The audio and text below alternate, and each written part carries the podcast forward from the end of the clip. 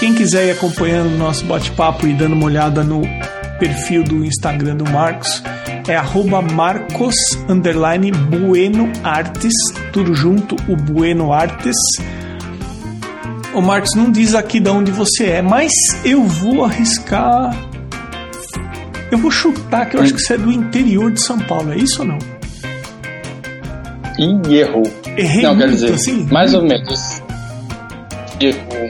Você acertou porque eu sou do interior, mas de São Paulo não, de Goiás.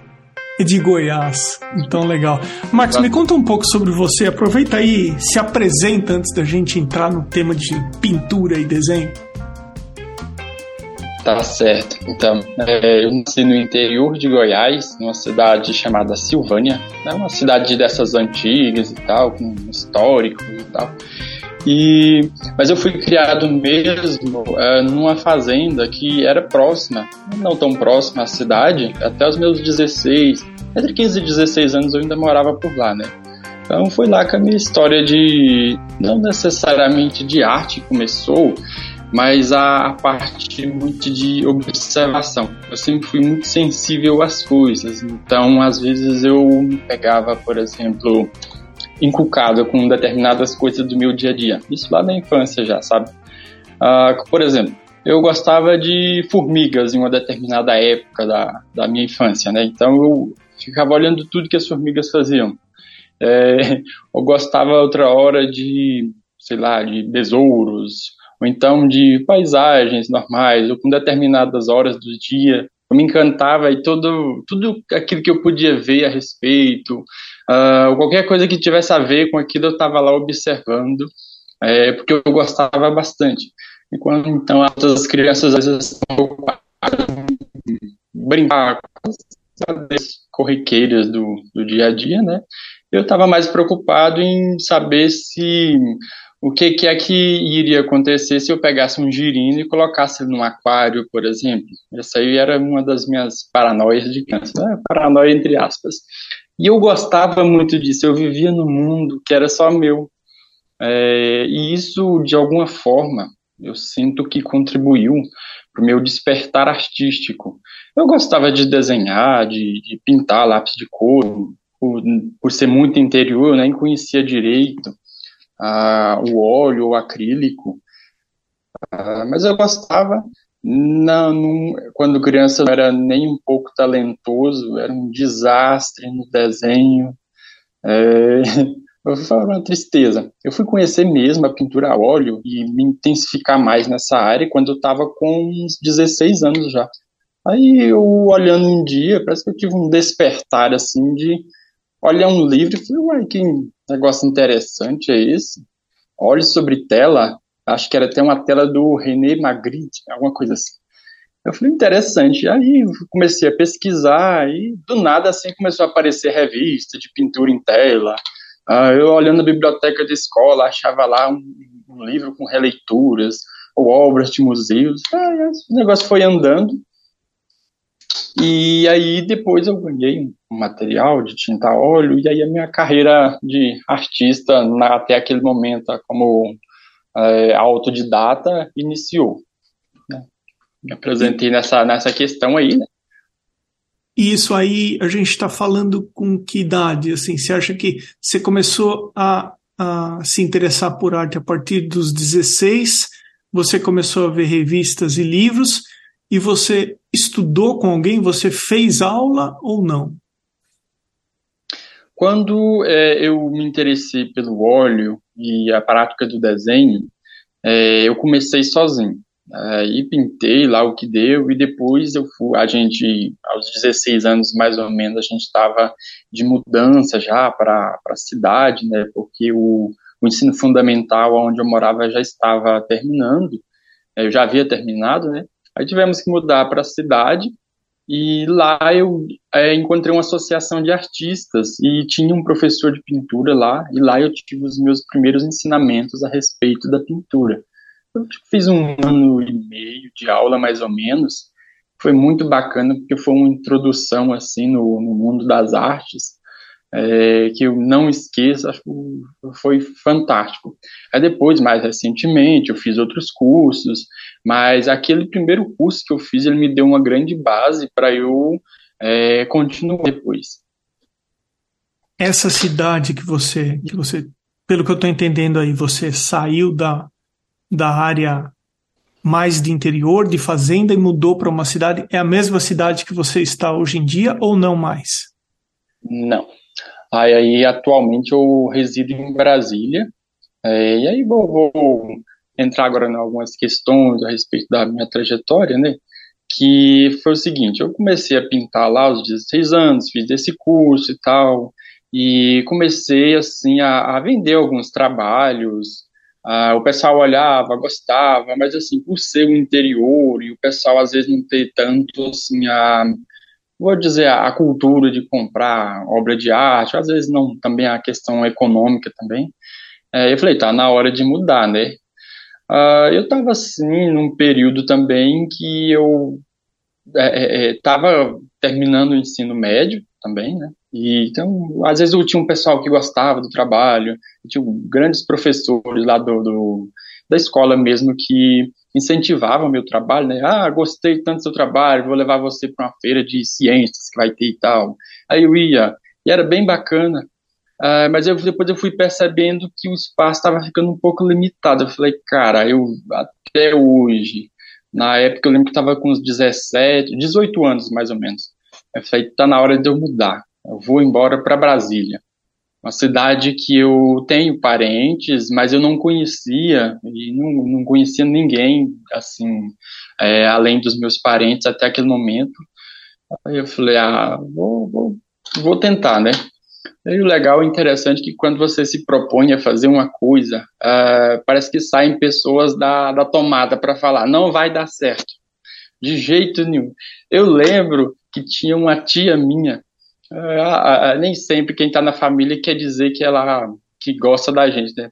Eu lembro que teve uma tia minha que ela falou assim, esse negócio de pintura, hum, isso não dá certo.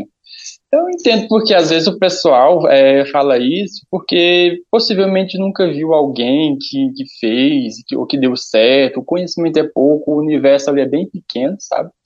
Aí eu falei, é mesmo? Você acha que não vai dar certo? Ela, ah, é porque isso aí, inventou lá os negócios, falei, quer apostar? Ela falou, quero, aposto. Falei, tá, beleza. E aí, aos 19 anos, eu vim para Brasília e comecei aqui uma, uma minha trajetória já como profissional.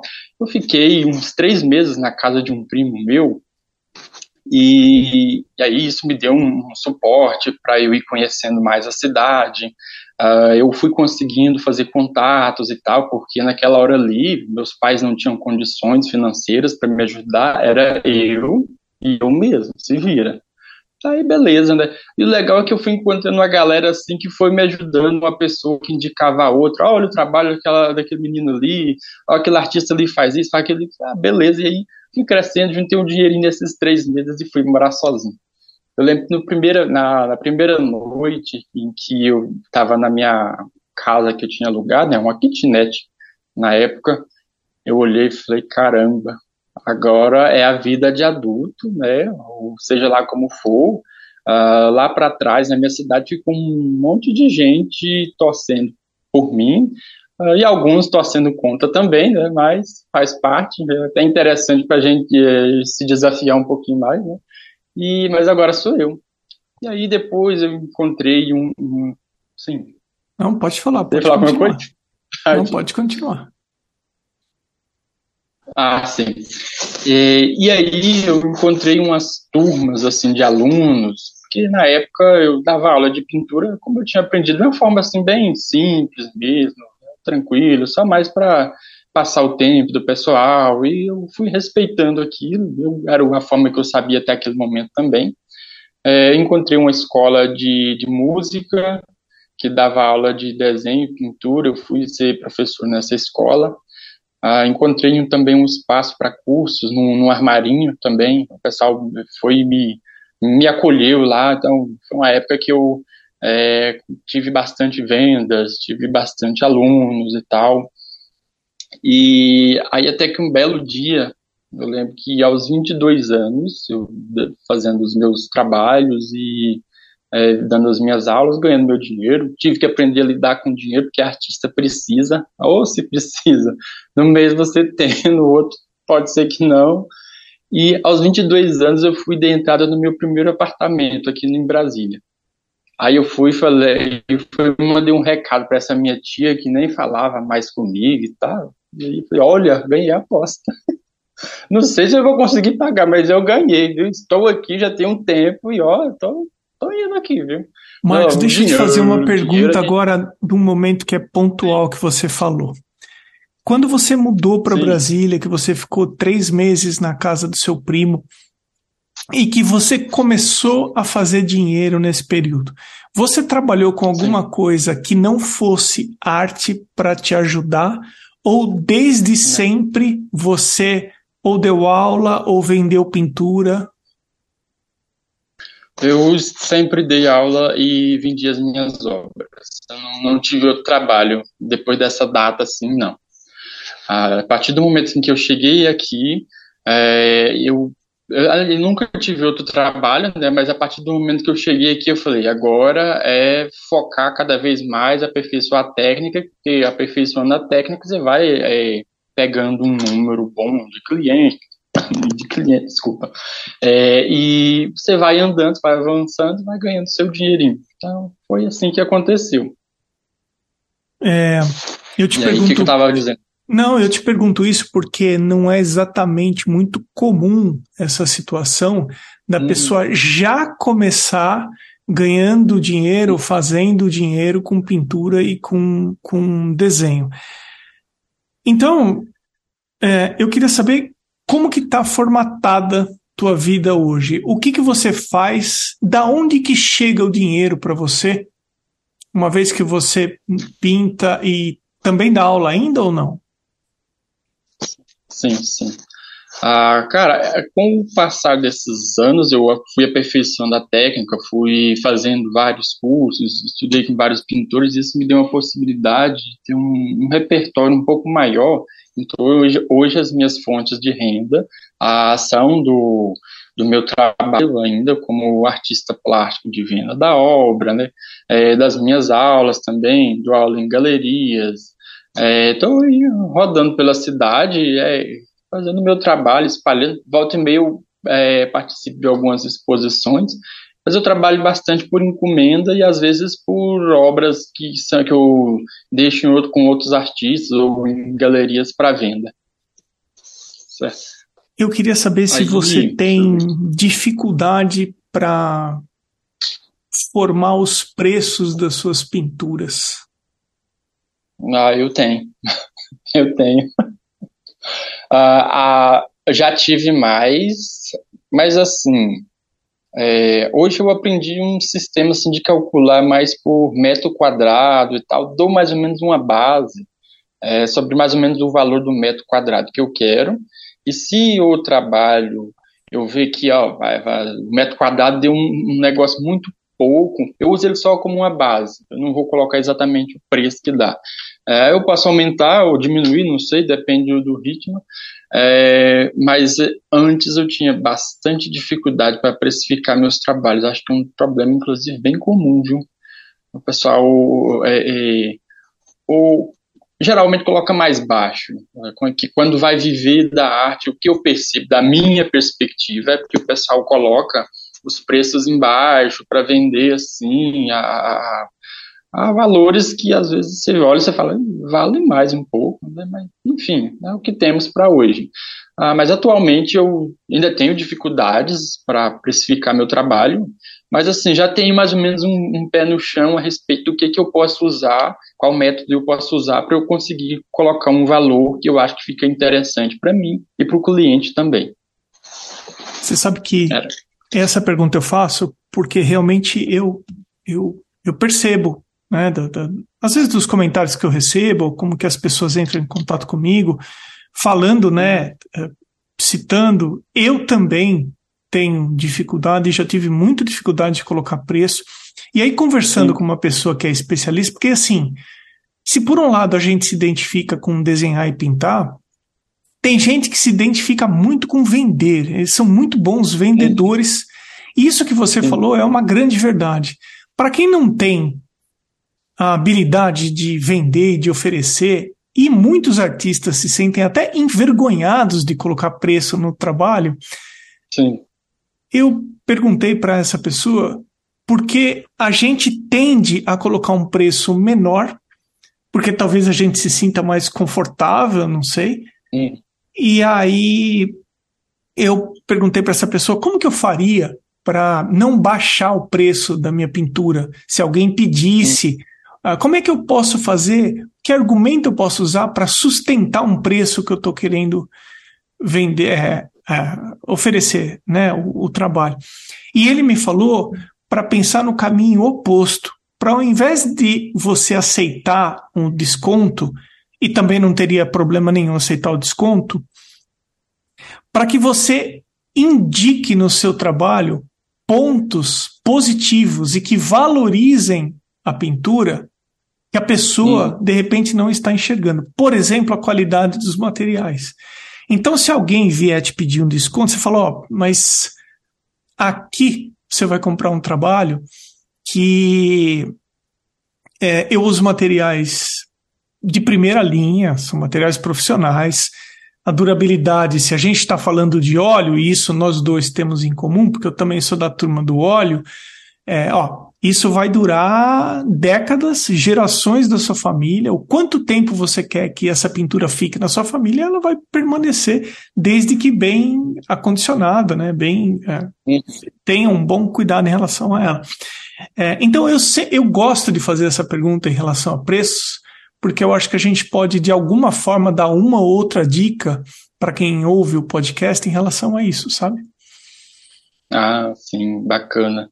Você sabe que eu, ultimamente, eu andei pensando a respeito disso. É, falei, o que eu posso agregar no meu trabalho, assim, uma coisa simbólica? Eu realmente fui pensando mais ou menos nisso. Aí eu fiz, é, comecei a fazer agora é, um papelzinho que eu entrego junto com o quadro, é, falando a respeito de dicas de conservação da obra, para a obra durar mais, o material que ela é feita, Aí dou também um certificado de autenticidade que, da, que fui eu que fiz, né? Uma coisa pelo menos para a pessoa saber, ó, foi eu que fez, beleza e tal.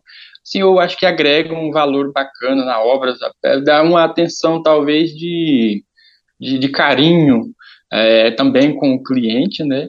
Que, e geralmente o pessoal volta, tem funcionado, é, o pessoal volta.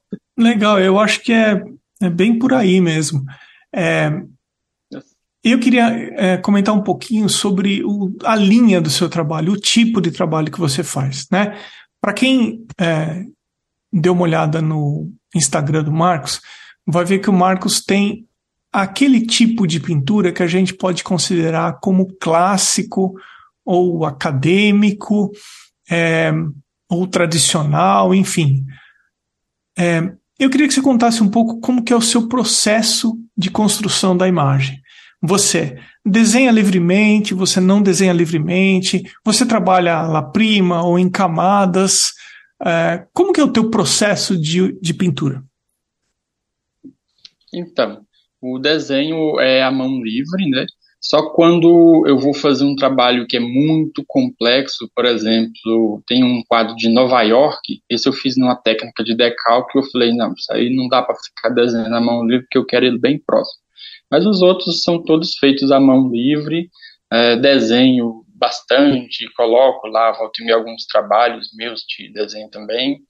É, então, quando eu me apaixono por uma imagem, é, seja de uma fotografia, ou seja da, da realidade aqui mesmo, né, ao natural, é, eu faço o esboço, às vezes eu faço o desenho, às vezes eu faço a técnica de manchas, né, é, eu vou modelando a, em cima da, das manchas, a imagem.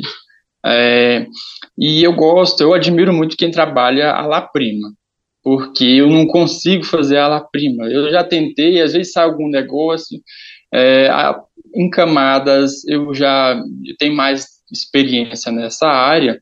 Aí o que que, eu, o que que aconteceu? Eu fui, fiz, faço cursos até hoje, e aí uma das, uma das técnicas do curso era fazer é, a la prima. E aí eu fui desenvolvendo um pouco a técnica e tal, eu já conhecia a de camada, e aí eu resolvi juntar um pouquinho das duas, né? Aí eu faço geralmente o que eu consigo, a, a, a La Prima, né? E depois, eu não sei, acho que é minhoca da minha cabeça, mas eu acho que a tinta, pelo menos a, a minha, parece que ela fica meio ou transparente ou muito opaca, ela perde o brilho. Aí eu vou lá e dou um retoquinho em alguns pontos ali, e aí ela dá uma ativada mais legal, e aí eu deixo. Às vezes eu faço umas duas, três camadas em algumas partes, e beleza. Eu acho interessante.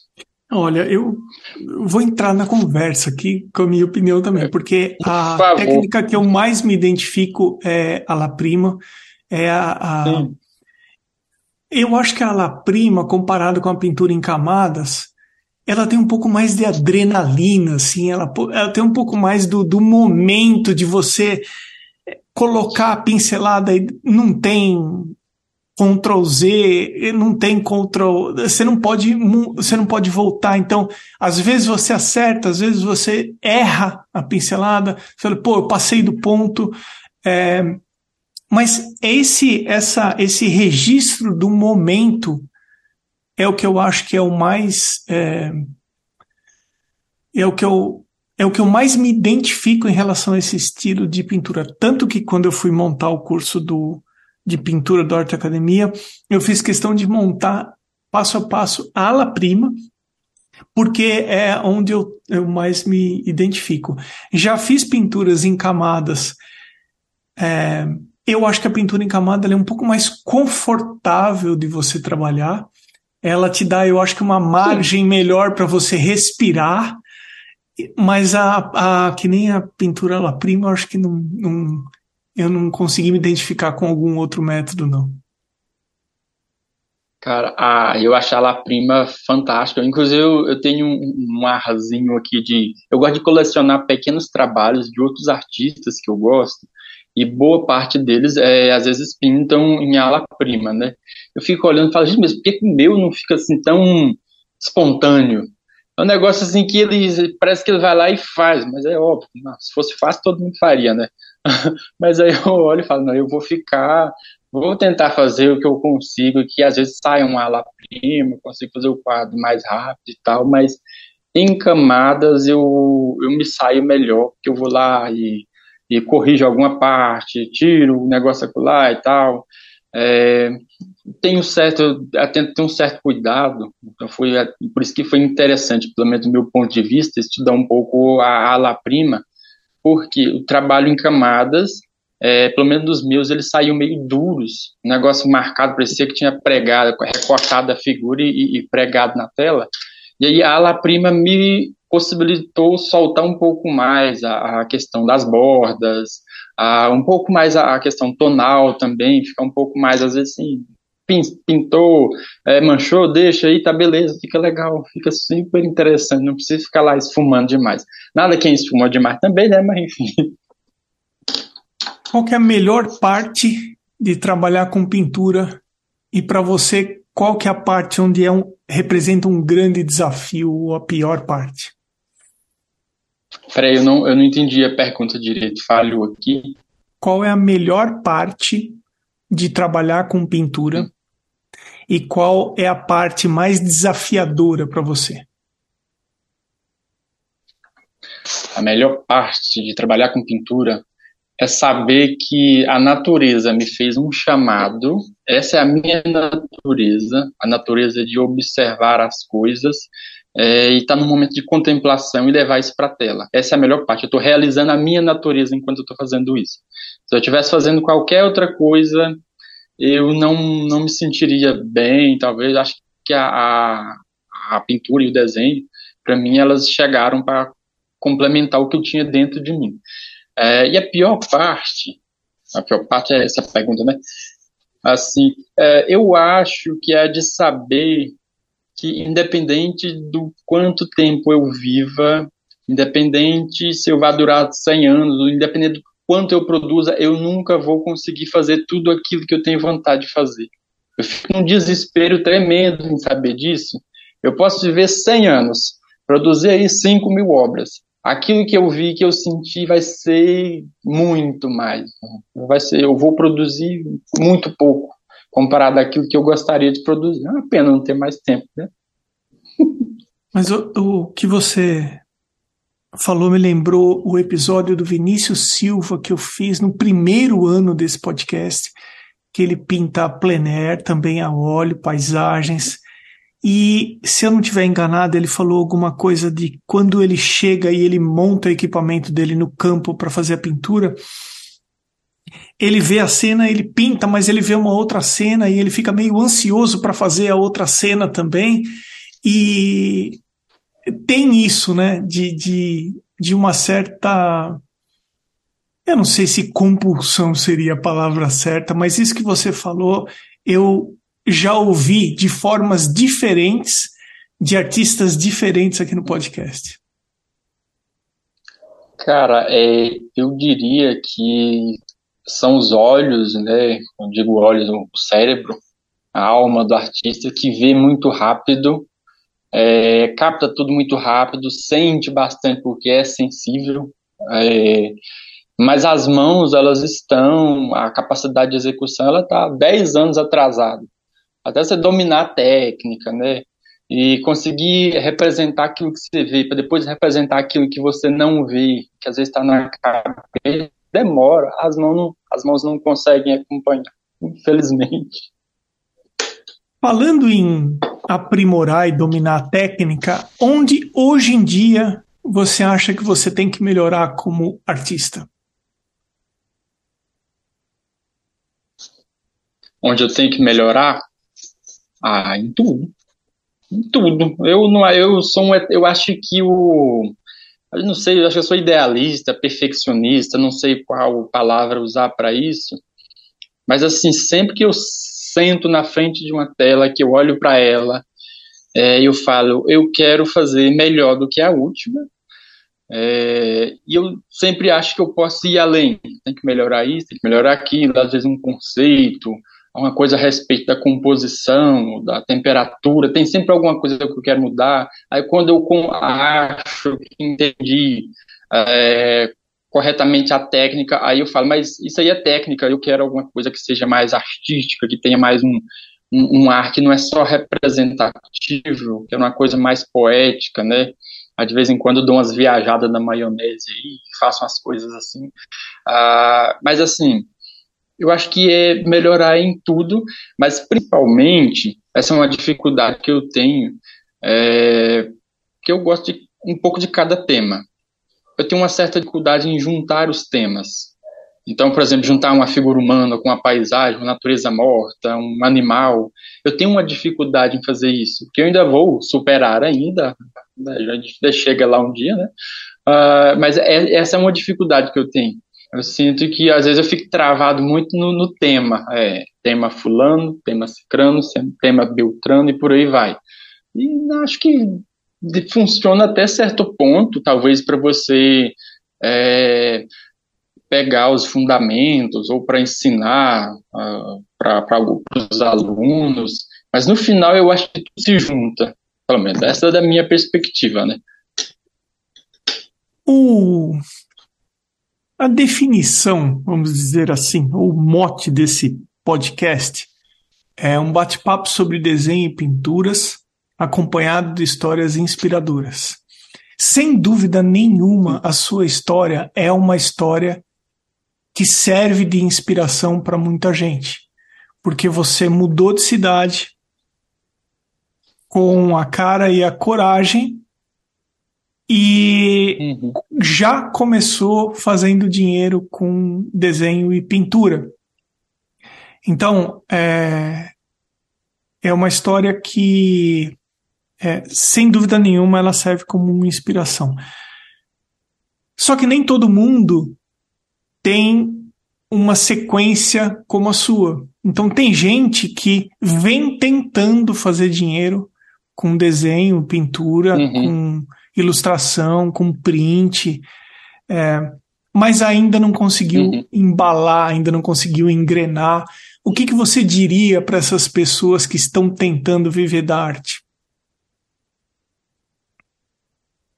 Olha, uh, um caminho que vai exigir o, estudo da técnica, o, o aperfeiçoamento sempre, uh, mas assim, contatos é uma coisa que é importante, contato com pessoas que são da área, uh, pessoas que trabalham com a, com a venda de obras, ou quem sabe, talvez hum, é, mostrar um pouco mais do trabalho, né? Não sei como é que é a situação de cada pessoa, mas independente se vai receber elogio ou crítica, eu, bom, vou tirar por mim, não tenho lá tanta, é, é, tanta essa experiência, mas assim, é, quando eu colocava um trabalho, uma exposição, eu não estava muito preocupado é, é assim, ah, vamos criticar, vamos fazer isso, vamos fazer aquilo. Eu queria mostrar o trabalho e muitas das vezes surgiam pessoas que, que compravam o trabalho, eu ficava feliz, aquela pessoa que comprava e aí mostrava para outra que vinha às vezes comprar.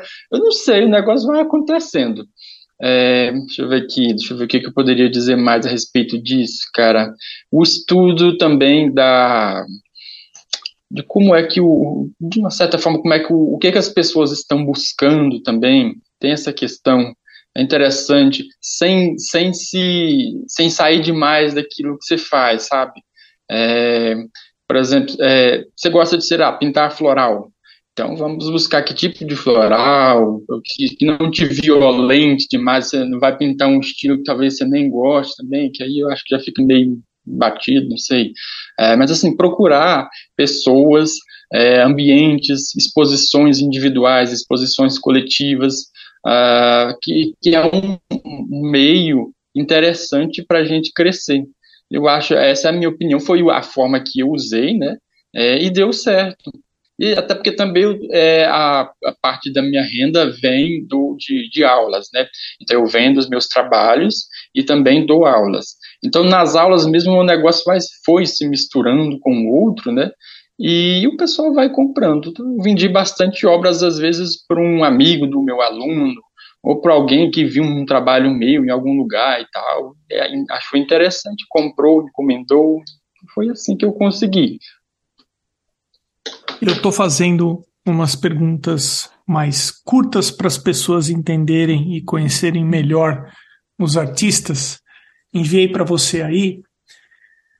Se você encontrasse Sim. com você mesmo lá com 16 anos, quando você começou a olhar as enciclopédias, as revistas, os livros de pintura, que tipo de conselho você daria para você mesmo, tendo vivido e tendo a experiência que você tem hoje? Eu ia falar. Sabe que eu, eu imaginava isso? Quando eu era bem mais jovem, eu ficava, gente, que se eu do futuro viesse aqui nesse momento, às vezes estava numa dificuldade, alguma coisa, algum drama de adolescente, coisas assim, eu falava, o que que a pessoa do futuro falaria para mim hoje? E sempre na minha cabeça vinha, continua, continua, vai, faz seu trabalho que né, as coisas vão acontecendo. Eu acho que seria isso, é um conselho meio curto e grosso, mas assim, continua, era isso eu realizei, estou realizando o que eu tenho, tive vontade. Continua. Se você pudesse escolher uns dois ou ter, três artistas como seus mentores, quem seriam? Haha, essa eu vi e falei, ih, essa daqui eu já tenho a resposta na ponta da língua. Por quê? Porque eu tive, eu tenho o prazer de ter escolhido pelo menos dois dois grandes artistas que foram, que são os meus mentores até hoje, porque eu estou sempre fazendo cursos. Aliás, se vocês ouvirem falar de algum Marcos em algum momento, com 80 anos, estudando em alguma escola de arte, pode saber que vai ser eu, tá? Pode ter certeza. Daqui até meu último dia de vida estarei aprendendo. Mas eu tive essa oportunidade. É, eu, fui, eu fiz cursos, eu faço muito curso online.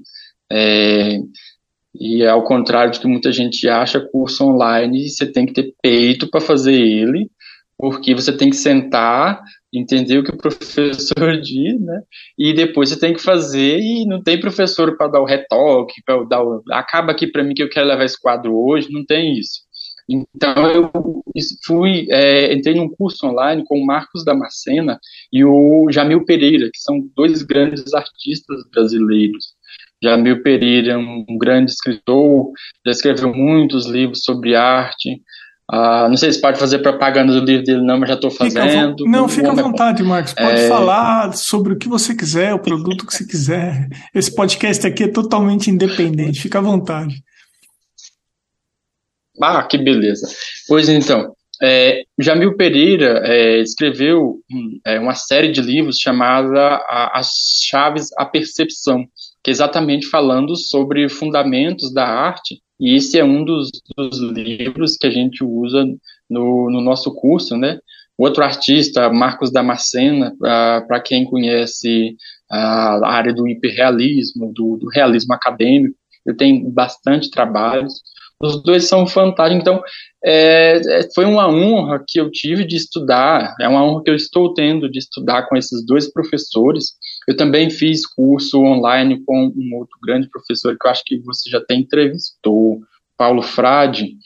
Ah, deixa eu ver o que mais. Fiz alguns cursos pequenos, livres.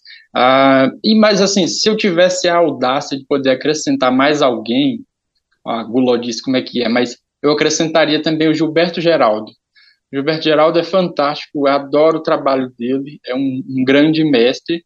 Então, assim, é, nesse sentido aí, eu estou, estou bem satisfeito, os dois são muito bacanas. Você falou em livro, que livro que você, se pudesse, distribuiria para todas as pessoas como um presente? Caramba, essa daí é difícil. Cara, eu tô com um monte de livro aqui na minha frente que eu coloquei para botar o telefone em cima para a gente gravar. Eu distribuiria o Manual do Artista, que eu acho ele muito bacana. Eu distribuiria também, ah, você falou, mas já estou indo aqui para o segundo, a biografia do Edmundo Migliaccio, que foi lançada recentemente. Edmundo Migliaccio, que foi um grande pintor brasileiro, uh, muito bacana o trabalho dele. Eu acho que eu adicionaria nessa coleção de livros aí Uh, a biografia do Castanheto também, que é muito bacana. Uh, eu adicionaria mais uns outros aí, mas você falou só um, já estou com três aqui, sabe? Uma marca de material artístico que você gosta de usar? Olha, uma marca. Eu já usei várias. Uh, quando eu comecei a pintar, Uh, eu usava uh, uh, Acrylex, Gato Preto, até hoje volta e meia uso alguns produtos. Aí depois eu fui experimentando outras marcas, né? Atualmente eu me, eu me adaptei mais com a Rembrandt, a Talens, né? Da, a linha Rembrandt da Talens. É, eu gosto, gostei, usei também um pouco da My Mary, mas My Mary eu achei muito cara, que não dá para comprar não. E comparando custo-benefício do meu ponto de vista, é, eu gostei mais da Rembrandt. Rembrandt, usei também, a Cofix também uso bastante. Uh, pincéis, pincéis eu tive uma vez a sorte de ir num local aqui que vende pincéis e cheguei lá, tinha uns pincéisinhos uh, da Atlas e eu falei, nossa, legal esse pincel aqui, vou, vou comprar um para ver, né? Comprei e não é que a mão gostou do pincel. Eu voltei lá e comprei um monte. Eu enchi a sacola, falei, não quero nem saber. Eu trouxe, eu acho uns 70 pincéis. E fui, falei, vou fazer meu estoque aqui, né? Porque tava barato. Um, um pintor não, não pode ir na loja de material, ver o material assim, que gostou. Pode ser que alguém não goste, né? Mas eu gostei, comprei um monte. Marcos, vamos, gente... vamos considerar que você montou o seu estúdio e você vai começar uma pintura. O que é que não pode faltar no teu estúdio? Hum. Que não pode faltar tranquilidade. Tranquilidade e café. É. é inclusive, contar um segredo para vocês aqui, não conta para ninguém não.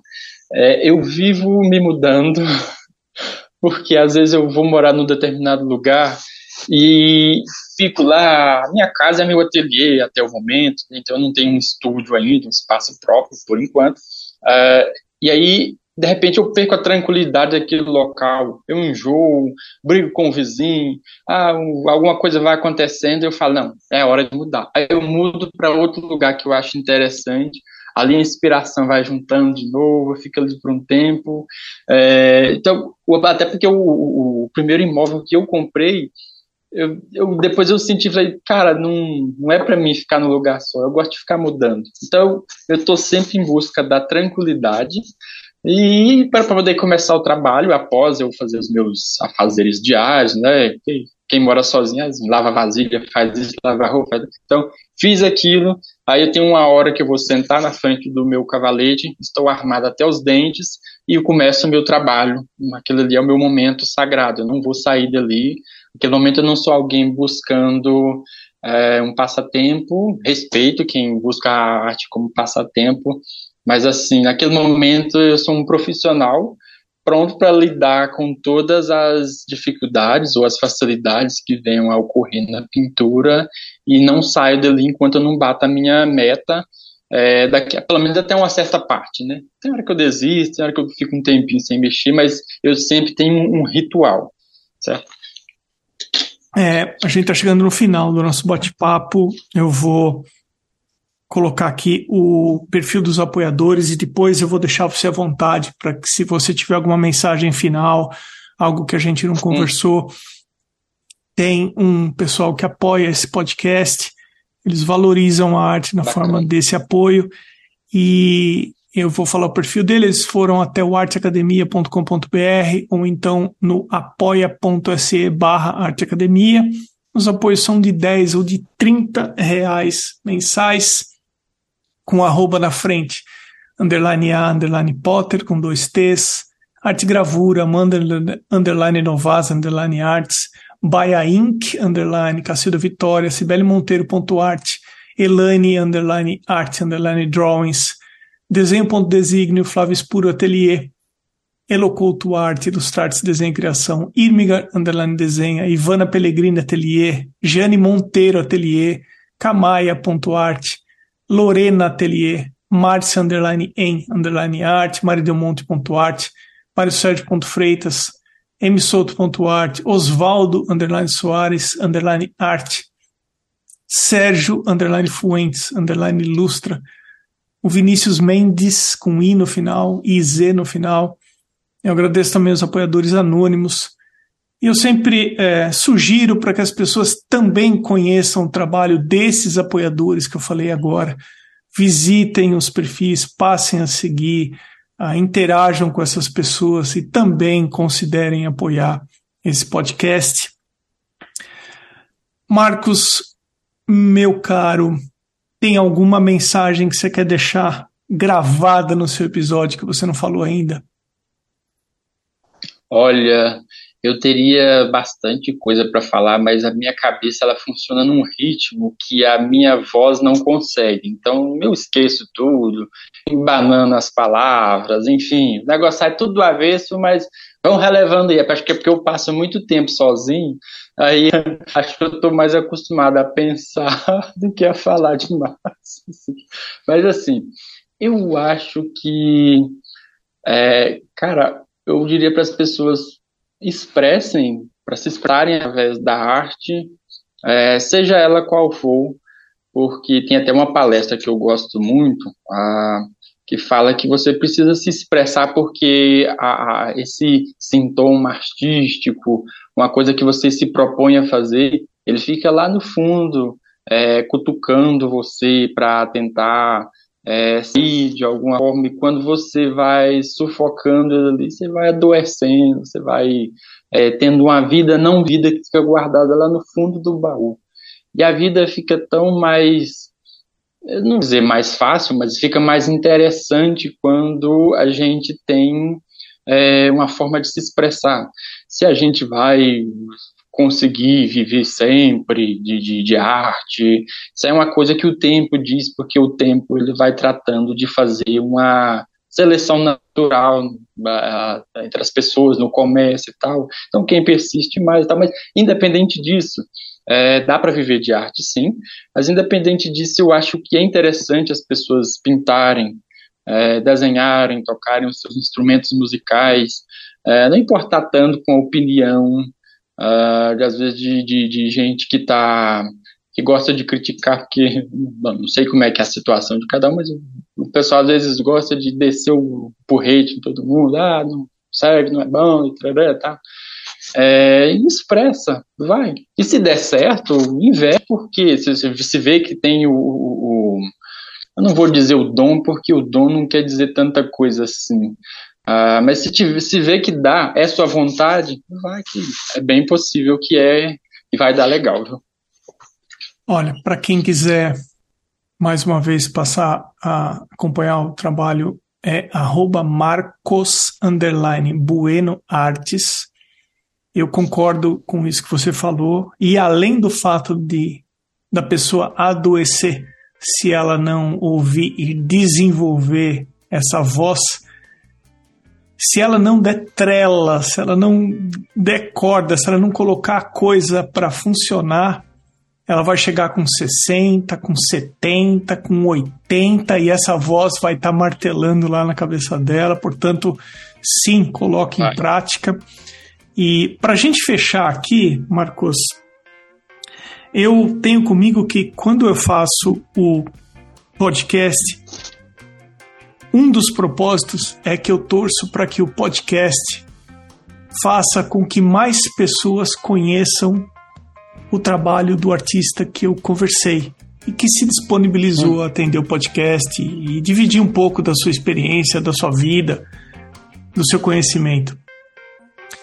E eu espero que esse podcast traga mais pessoas para o seu trabalho, mas em particular, eu espero que a sua tia ouça esse podcast. Viu?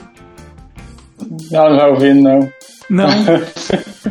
eu, mas acho que eu não sei, acho que eu vou eu, sem querer, acho que eu vou enviar. Assim, Isso, manda o link. Quem sabe, né? Fica aí um. um é... E olha, eu vou te falar que esse exemplo que você tem, muita gente passa por essa situação de não ser estimulado e não ser motivado por pessoas que estão próximas. É, enfim, mas isso eu já abordei nesse podcast algumas vezes também. É, mas é um clássico. É um clássico, exatamente. Então fica aqui a minha torcida para que a sua tia ouça esse podcast. E se ela não ouvir, envia pelo WhatsApp o link e aí fica aí como uma torcida minha. Marcos, meu caro, obrigado de você ter parado sua produção aí ter atendido o podcast. Obrigado, viu?